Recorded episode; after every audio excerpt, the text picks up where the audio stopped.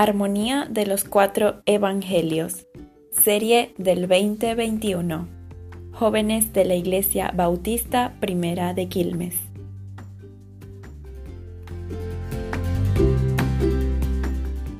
Exacto. Bien, esta es la clase número 15, el segundo Wow. curso de, de Jesús. Vamos volando. Eh, vamos a tener bastante para leer, como eh, suele ser. Eh, pero bueno. Vamos a tener tres versículos para empezar, Me parece que no estás que va a compartiendo. ser en Mateo, del capítulo 10, del 5 al 16. Marcos, eh, 6, capítulo 6, versículo del 7 al 13. Y otro que es Lucas, capítulo 9, versículo del 1 al 6. Eh, para ver las diferencias también que se encuentran entre eh, Mateo, eh, Marcos y Lucas. Sí, no sé si alguien quiere ayudarme a leer, si pueden buscar eh, Yo te ayudo. Danos un- Marcos un, minutito. seis. No, seguimos ahí con Pablo. yo. Ah, bueno, ya, ya vamos a arreglar lo de la diapositiva. Ajá, ¿cuál Mateo, cuál? Marco, Marco. Marcos 6, sí, del 7 al 13. Marcos 6 del 7 al 13. Sí, que empieza dándole la misión a sus 12 discípulos. Misión de los 12, del 7 al 13, dice así. Dice así, después llamó a los doce y comenzó a enviarlos de dos en dos y les dio autoridad sobre los espíritus inmundos y les mandó que no llevasen nada para el camino, sino solamente bordón, solamente bordón, ni alforja ni pan ni dinero en el cinto, sino que calzasen sandalias y no vistiesen dos túnicas. Y les dijo, donde quiera que entréis en una casa, posad en ella hasta que salgáis de aquel lugar. Y si en algún lugar no os recibieren, ni os oyeren, salid de allí, y sacudid el polvo que está debajo de vuestros pies, para testimonio de ellos. De cierto os digo, que en el día del juicio será más tolerable el castigo para los de Sodoma y Gomorra que para aquella ciudad. Y saliendo predicaban que los y saliendo predicaban que los hombres se arrepintiesen y echaban fuera muchos demonios y ungían con aceite a muchos enfermos y los sanaban. Buenísimo. Gracias, Dan. Fíjense, ahora yo voy a leer en Lucas lo que dice solamente de la misión eh, de los 12 discípulos. Dice, habiendo reunido a sus 12 discípulos, les dio poder y autoridad sobre todos los demonios y para sanar enfermedades. Y los envió a predicar el reino de Dios y, ya, y a sanar los enfermos. Y les dijo, no toméis nada el camino, ni bordón, ni alforja, ni pan, ni dinero, ni llevéis dos túnicas. Y en cualquier casa donde estéis, eh, quedad allí y allí salid. Y donde quiera que no os reciben, salid de aquella ciudad, sacudir el polvo de vuestros pies en testimonio contra ellos. Y saliendo, pasaban por todas las aldeas anunciando el Evangelio y sanando por todas partes. Entonces vemos cómo nos da un mayor panorama, ¿sí? Los versículos que leíste vos, Dan, en, en Mateo. Eh, predicaban que los hombres se arrepintiesen, echaban fuera muchos demonios, ungían con aceite a los enfermos. ¿sí? Vemos que nos da más detallado ¿no? lo, lo- lo que iban haciendo. Pero Mateo es el más completo de todos, en este caso, eh, que es, vamos a leer del capítulo 10 en realidad, vamos a leer del 1 al 42. Todo. ¿Sí? Son varios versículos. eh, pero es para que veamos también todas las palabras que dice Jesús a los, a los discípulos. Que también lo podemos tomar, obviamente, para nuestra vida, ¿no? Que es la misión de predicar el Evangelio y llevar y anunciar que Cristo murió por nosotros. Es la misma tarea que tenemos hoy en día. Por eso es lindo ver eh, las primeras palabras, ¿no? Los primeros que, que tomaron esta, este trabajo. ¿Cuáles fueron las palabras? Eh, en Mateo, eh, voy a leer los primeros cuatro versículos y después de ahí voy a, voy a seguir en adelante, voy a parar a explicar algunas cosas y después sigo. Eh, Fíjense el nivel de detalle que da Mateo. Dice, entonces llamando a sus doce discípulos, le dio autoridad sobre los espíritus inmundos para que los echasen fuera y para sanar toda enfermedad y toda dolencia. Y da los nombres. Capítulo 2, eh, perdón, pero el versículo 2 dice, los nombres de los dos apóstoles son estos. Primero Simón, llamado Pedro, Andrés su hermano, Jacobo, hijo de Zebedeo, y Juan su hermano, Felipe, Bartolomé, Tomás, Mateo el publicano, que es el, que cobraba los impuestos, Jacobo el hijo de Alfeo, Leveo, por sobrenombre Tadeo, que este era no el que no se sabía nada, este que había dicho en la clase anterior, ¿no? Eh, el discípulo incógnito, Simón el cananista, Judas Iscariote, el que también le entregó. Entonces ya te dan los nombres de quiénes eran. Ya empieza con bastante información, Mateo. Y ahora el versículo 5, ahí es donde les da las instrucciones, que dice, a estos dos se envió Jesús y les dio instrucciones diciendo, por camino de gentiles no vayáis y en ciudad de samaritanos no entréis, sino id a las ovejas perdidas de la casa de Israel. Eh, Jesús, cuando vino el sacrificio que iba a hacer, todo lo que iba a hacer, en realidad iba a ser para el pueblo de Israel no iba a ser para todo el mundo. Por eso acá cuando le dice vayan, que tienen que ir a predicar, le dice que no vayan a los gentiles y que tampoco vayan a los samaritanos. Si los samaritanos, eh, estuve leyendo un poquito acá, me hizo machete de acá en la compu, eh, que dice que en el año 740 a.C. los asirios conquistaron gran parte de Israel. Y ahí fue donde hubo una mezcla en el linaje. Entonces ya no eran descendientes directos eh, de Abraham. Mm. Por eso es que le tenían rechazo, ¿no? No lo consideraban como israelitas. Eh, por eso es que le dice a los samaritanos, entonces tampoco vayan, porque la salvación no iba a ser para ellos tampoco. Sin embargo, como después vamos a leer más eh, en otras, imagino, clases, se va a tocar el tema ese, si seguimos el Evangelio, que Jesús dice, por cuanto ellos me rechazaron, ahora la salvación es para todos.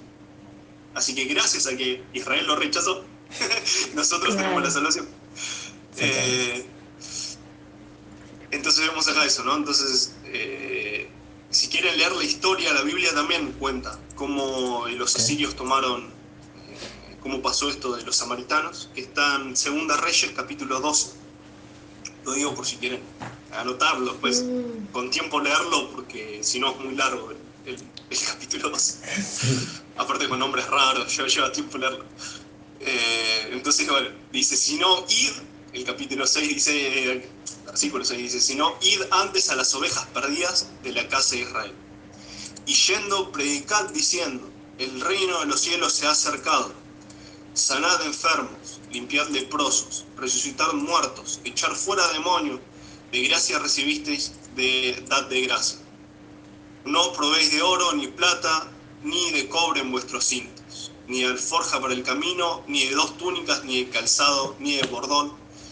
Sí, el bordón es como un bastón. Dice que es como, con punta de acero para que puedas apoyarte, caminar. Mm. Pero dice que no lleven eso.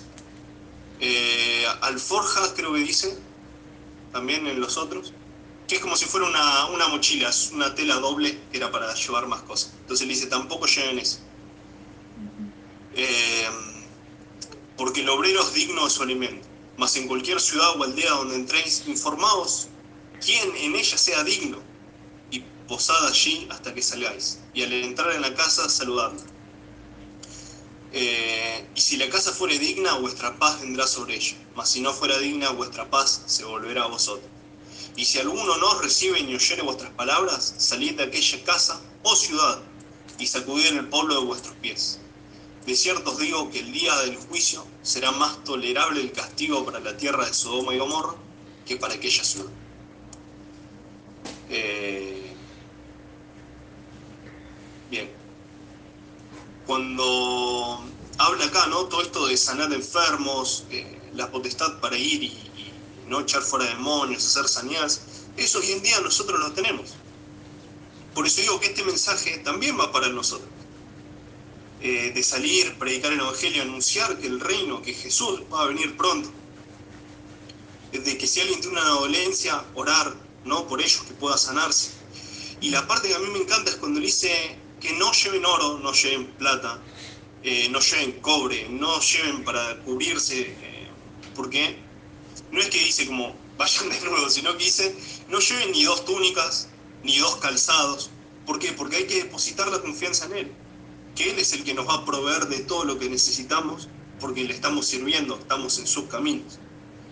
Eh, entonces esto era un poco más una muestra de fe, ¿no? Lo que hacían, de que confío en que mis calzados no se van a romper o que no se van a desgastar, como pasó en Israel cuando estaban en Egipto, confío en que no me va a faltar de comer, que me van a recibir, que no voy a pasar frío, ¿no? En, ese momento. Después obviamente tenemos tribulaciones porque vivimos en la tierra, ¿sí? Eh, como dice Juan 15, 19, eh, que lo tengo acá, ¿no? Que, que vamos a pasar por, por, padecimientos. Después lo voy a leer el versículo. Eh, pero Él siempre va a estar con nosotros y nunca nos va a faltar lo, lo básico. Eh, entonces dice, más en ciudad o aldea donde entréis informados, que sea digno, ¿no? que saluden, que si la casa es digna van a recibir la paz que ellos tienen, que es la paz del Señor. Pero si no es digna, dice que no van a recibir eso. Eh, Después cuando dice, y si alguno no recibe ni oyere vuestras palabras, salid de aquella casa ciudad y sacudid el polvo de vuestros pies. Esto era lo que hacían los judíos, ¿sí? cuando iban a alguna ciudad, a algún lugar de, los gentiles. Eh, cuando salían de esos lugares, se sacudían el polvo de las sandalias, como diciendo, yo no pertenezco a los gentiles ni las cosas que ellos hacen. Yo soy del pueblo de Israel, yo soy, vengo del linaje de Abraham, ¿no? Entonces como diciendo, no pertenecemos a esto. Lo mismo pasa cuando no reciben la palabra, eh, cuando no quieren saber nada de Jesucristo, decían, bueno, ahora si ustedes lo rechazaron, ustedes se, se sacuden el polvo de ese lugar, como diciendo, no pertenecemos a ellos, sino que nosotros somos seguidores de Cristo. Eh, interesante cómo el Señor le decía que haga eso, ¿no? Que era un mensaje que iban a entender los judíos porque era una costumbre de ellos. Eh, hermoso, me encanta la, forma de proceder ¿no? de, nuestro papá, de, Jesús. Eh, ¿Alguno puede leer del versículo 16 al 25? ¿Vos? Ajá, dice, uh, es largo, ajá. He aquí, vamos a ver. He aquí yo os envío como ovejas en medio de lobos. Sed pues prudentes como serpientes y sencillos como palomas. Y guardaos de los hombres porque os entregarán a los concilios y en sus sinagogas os azotarán. Y aun ante gobernadores y reyes seréis llevados por causa de mí, para testimonio a ellos y a los gentiles. Mas cuando os entreguen, no os preocupéis por cómo o qué hablaréis, porque en aquella hora os será dado lo que habéis de hablar. Porque no sois vosotros los que habláis, sino el Espíritu de vuestro Padre que habla en vosotros. El hermano entregará a la muerte al hermano, y el Padre al Hijo, y los hijos se levantarán contra los padres y los harán morir. Y seréis aborrecidos de todos por causa de mi nombre, mas el que persevere hasta el fin, éste será salvo. Cuando os persigan en esta ciudad, huid a la otra porque de cierto os digo que no acabaréis de recorrer todas las ciudades de Israel antes que venga el Hijo del Hombre. El discípulo no es más que su maestro, ni el siervo más que su señor. Bástale al discípulo ser como su maestro y al siervo como su señor. Si al padre de familia llamaron Belcebú, cuanto más a los de su casa. Eh, el versículo en Juan que les había dicho antes es eh, capítulo 15, el versículo 19, que dice, el 18 y el 19 dice, si el mundo os aborrece, sabed que a mí me ha aborrecido antes que a vosotros. Sí que esto tiene que ver con el, el último versículo que leíste, que dice, si al padre de la familia llamaron Belcebú, ¿cuánto más lo de su casa? Otro versículo de Jesús dice, si de lo que le hicieron al árbol verde, eh, con lo que le hicieron al, árbol verde, ¿qué más esperan? O sea, si esto lo hicieron a Jesús y Jesús pasó por todo esto, ¿cuánto más nos va a pasar a nosotros? ¿no? Que vamos a pasar por un montón de tribulaciones, de problemas. Eh, y el 19 dice, si fueras de este mundo, el mundo amaría lo suyo. Pero porque no sois de este mundo, antes yo elegí del mundo. Por eso el mundo os aborrece. O sea que donde vivimos es un lugar donde no nos quieren en realidad. Sí, porque nosotros venimos a representar otras cosas, eh, que eh, no compartimos las mismas creencias que ellos ni practicamos las mismas cosas que hacen. Entonces ahí es donde entra en conflicto. Eh, gracias a Dios nosotros acá donde, donde vivimos, tal vez alguna cargada, alguna mirada media rara que te hacen, pero más de eso por suerte no padecemos. Pero como el video que vos mostrabas, que me viene re bien, porque yo estaba pensando ejemplos a ver qué puedo decir para... Eh, eh, cuando dice el, hermano va a entregar al hermano, se van a matar entre ellos, bueno, más claro que el video que pusieron de entrada, eh, que dice acá, el hermano entregará muerte al hermano, el padre al hijo, los hijos se levantarán contra los padres, y lo que es diferente, que no va con este mundo. Entonces nos rechazan, nos aborrecen. Eh, pero como dice el versículo el de Juan que les leí, Jesús pasó por eso primero. Y él, con diferencia que Él está con nosotros. Y Él que ya padeció todo eso sabe nuestras necesidades y sabe cómo ayudarnos. Eh, me encanta el 24, dice, el discípulo no es más que su maestro y el siervo más que su señor.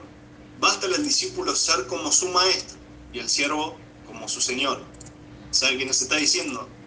Básicamente es, les di el ejemplo, Ahora ustedes que son mis discípulos o que son mis siervos, imítenme. Sigan los pasos que yo les marqué. Eh, obviamente es... Podemos imitarlo, ¿no? Pero nunca igualar eh, lo que hizo. Pero bueno, el corazón de tratar de imitarlo por lo menos, por lo menos vale la intención. Eh, seguimos el versículo 26, dice, ¿a quién se debe temer? Eh, porque como leíste, ah, perdón, este film me salté una cosita que iba a decir, que dice que nos envía como ovejas en medio de lobos. Tenemos que ser prudentes o astutos, inteligentes como las serpientes y sencillos como las palomas. Eh, a mí me gusta ver muchos videos de animales con papá. De hecho, cuando yo era chiquitito, tendría 10 años, y llegaba de trabajar muchas veces. Eh, hubo una crisis muy grande en Argentina justo cuando nací espectacular el, timing que manejo. Eh, una de las crisis más grandes de Argentina. Entonces papá tenía que trabajar casi hasta las 12 de la noche. Entonces yo me quedaba hasta tarde, lo esperaba en el living y siempre miraba con él eh, cosas que le gustan en National Geographic, cosas de animal. Bueno, y ahora de grande la verdad me re gusta. Así que cada tanto veo con él. Y vimos algo que nos llamó la atención, la inteligencia de la serpiente. Que como hace muchas veces para para distraer, hay una serpiente que tiene cascabel y está en un árbol y te hace ruido de este lado. Entonces cuando vos mirás para allá, te agarra del cuello, eh, giraste para allá, miraste y te agarró acá. Entonces como la astucia que tiene para engañar, no para, no digo, no digo que engañemos, sino que tengamos esa astucia y lo usemos para el bien, no para el mal como hace la serpiente. Por eso dice, y sencillo como paloma. Eh, Así que eso, tenemos que ser inteligentes, ¿sí? saber en qué situación, eh, cómo manejarnos en diferentes situaciones. Pablo da el ejemplo cuando lo están azotando, eh, le están pegando, y él dice, yo soy ciudadano romano. Entonces dice que él, no se quería hasta que no le pidieran perdón. Entonces ahí, ahí está que actuó con la astucia, ¿no? De, de decir, yo soy ciudadano romano que me están haciendo, y tuvieron que pedirle perdón y lo dejaron ir. Eh, pero no usó la violencia, no usó nada, sino astucia y fue sencillo como un paloma. Eh, pero es importante ese perdón, eso. Perdón. Y, y, también me recuerda lo del video, que la señora dice que hay que enseñarle también a los, a, los otros cristianos que están allá lo de los derechos humanos.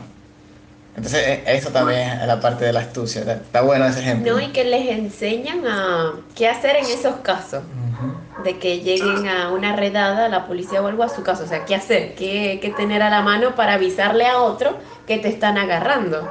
Porque la señora logró salir del país, pero ella sabía qué hacer. Y así ella sigue predicando en otra parte. Tal cual. O uno le Sí, sigue sí, sirviendo al Señor en otra parte. Rompió la memoria. Claro, otro, otro no, no sabe y le agarran todo y le agarran los contactos, todo. Entonces, uno también tiene que estar Pila. pila. Claro, ahí entra la astucia. Gracias. Eh, ahora sí, el, el versículo 26 dice, así que no los, no los temáis, porque no hay nada encubierto que no haya de ser manifestado, ni oculto que no haya de saberse. Lo que os digo en tinieblas, decidlo a la luz. Lo que oís al oído, proclamadlo desde las azoteas. Y no temáis a los que matan el cuerpo, mas el alma no pueden matar. Temed más bien a aquel que puede destruir el alma y el cuerpo en el infierno. ¿No se venden dos pajarillos por un cuarto? Con todo, ni uno de ellos cae en tierra sin vuestro Padre. Este, les voy a leer el, una Biblia que tengo acá, que es Biblia al día, que este versículo está como más clarito, el, el 29. Y dice así, ¿qué valen dos pajaritos? Apenas unos centavos, sin embargo, ni uno solo cae a la tierra sin que el Padre lo permita. O sea que le está diciendo, los pájaros no tienen valor, y sin embargo los cuida. ¿Sí? Y, y cuando es la hora de morir es porque. Dios lo dispuso así. Ujú.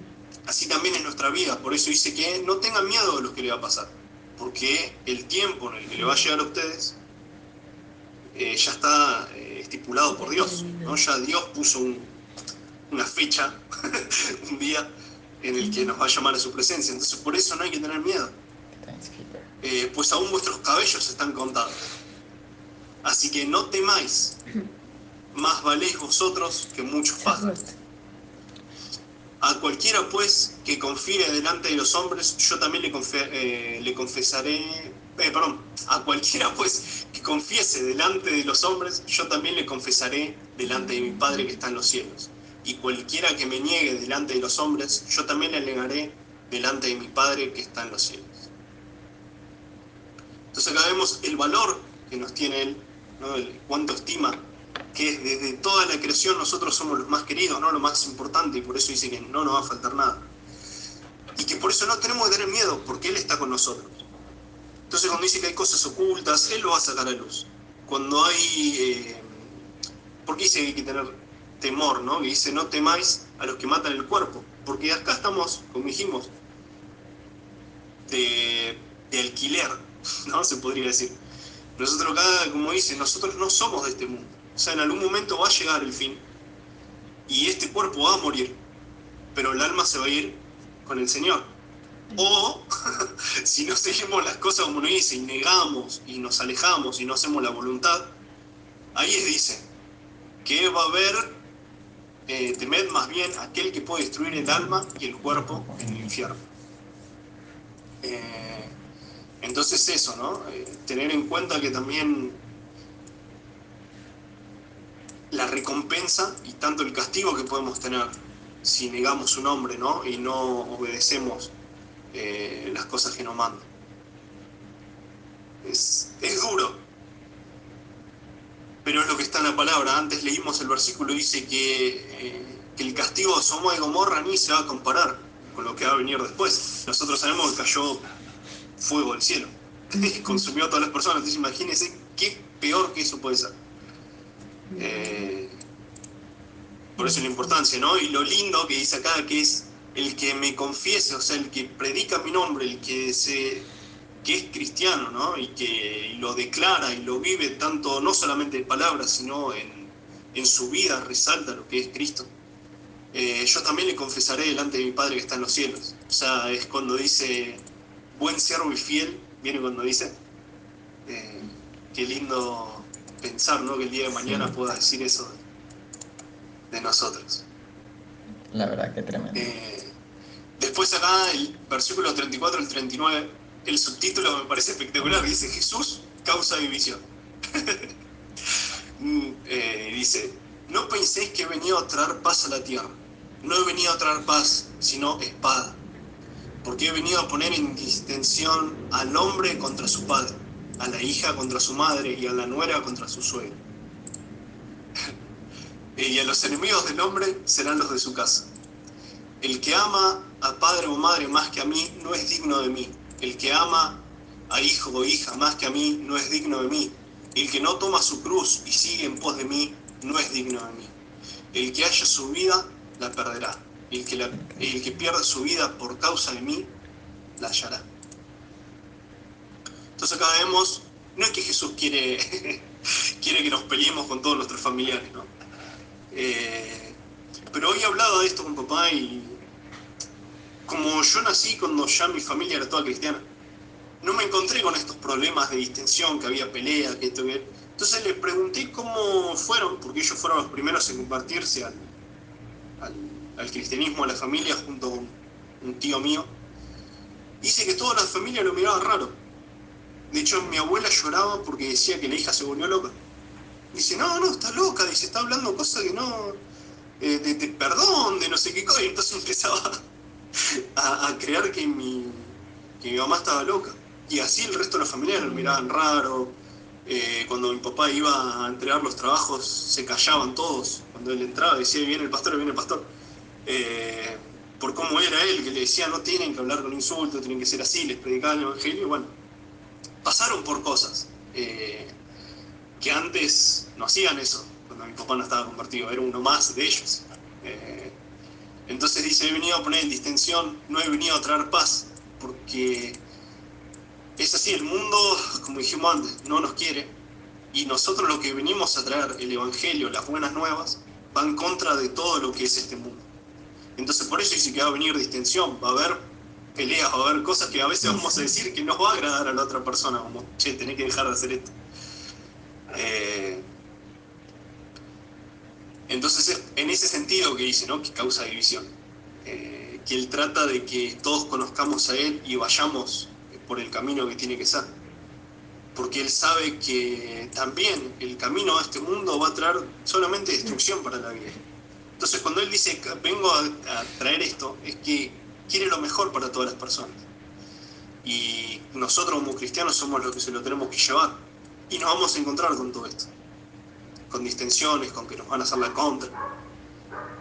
Eh, pero con la felicidad ¿no? que Él está con nosotros. Y que sabemos que si perseveramos hasta el final, vamos a tener la, corona de, la corona de vida. Eh, y acá en el 37 dice, el que ama al Padre más que a mí no es digno de mí, el que ama, ¿quién está en primer lugar? ¿no? Me parece que el versículo ha apuntado a ese lado. Está en primer lugar, amamos al Señor más sobre todas las cosas que hay en nuestra vida, porque ese es el lugar que tiene que tener Él, el primer lugar. El 38 dice, el que no toma su cruz y sigue en pos de mí, no es digno de mí. En sí no está hablando de una carga, ¿no? que tenemos que, llevar una cruz como Él lo hizo, eh, sino habla de esto, de todas las cosas que vamos a tener que pasar eh, y de, esta misión que le envía a hacer a ellos, es también la misma misión que tenemos nosotros. Por eso es tomar la cruz y transitar el camino, ¿no? De la, pasar por la puerta estrecha, ese va a ser eh, lo que nosotros tenemos que hacer. Por eso sigue, y sigue en pos de mí, seguirlo a Él, porque si no lo seguimos a Él y y nos alejamos de su camino, dice que no somos dignos de él. ¿sí? No es digno de mí. Y el que haya su vida la perderá, y el que pierda su vida a causa de mí la hallará. ¿Sí? Como decíamos, si perseveramos, vamos a tener la vida eterna, que es el regalo que nos da. ¿no? Y para ya la parte final de Mateo, eh, de este discurso de Jesús, es la recompensa que vamos a tener. Dan, ¿querés leerlo? Vale, vale. Dice, el que a vosotros recibe, a mí me recibe, y el que me recibe a mí, recibe al que me envió. El que recibe a un profeta por cuanto es profeta, recompensa de profeta recibirá. Y el que recibe a un justo por cuanto es justo, recompensa de justo recibirá.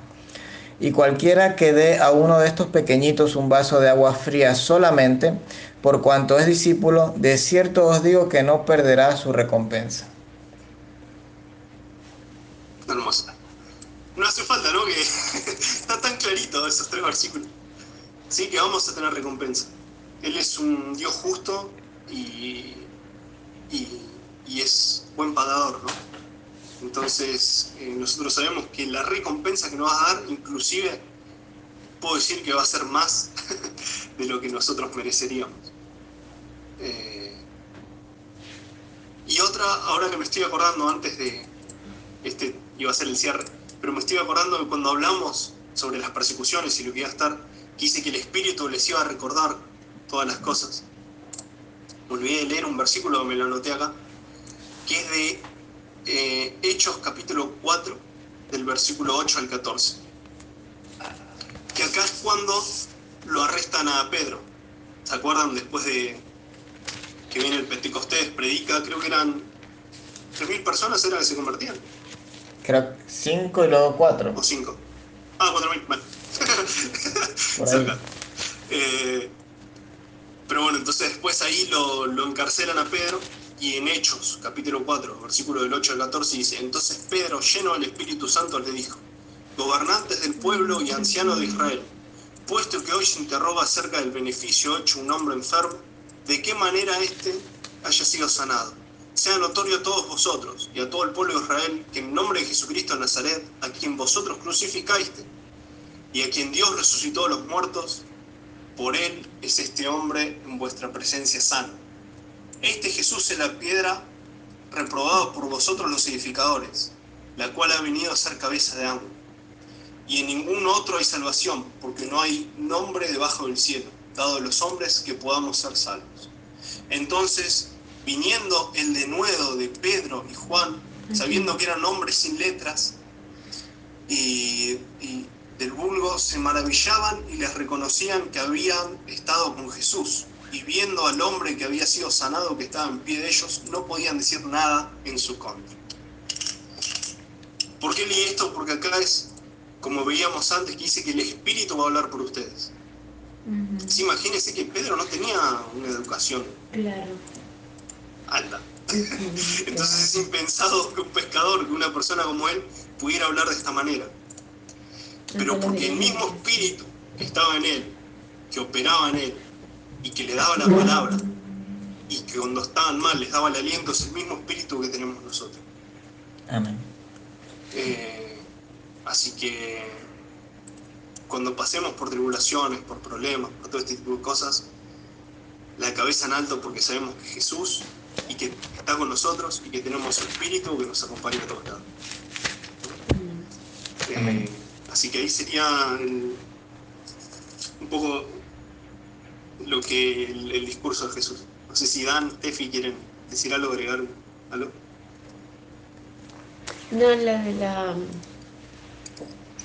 que yo coloqué esa imagen del vaso con agua porque al final en el 42 dice que cualquiera que dé a uno de estos pequeñitos un vaso de agua fría, solamente por cuanto es discípulo, de cierto os digo que no perderá su recompensa.